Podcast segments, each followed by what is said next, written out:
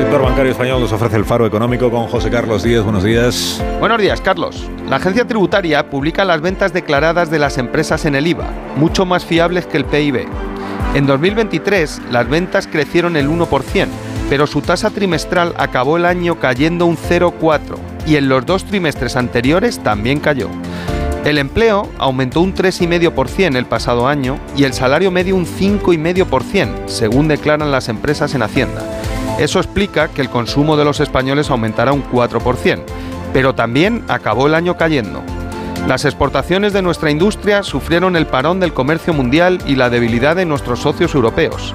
Pero el dato más preocupante fue la fuerte caída de la inversión de nuestras empresas, que indica que no ven con optimismo el futuro. Carlos, el gobierno debería dejar la amnistía y líos varios y centrarse en la economía.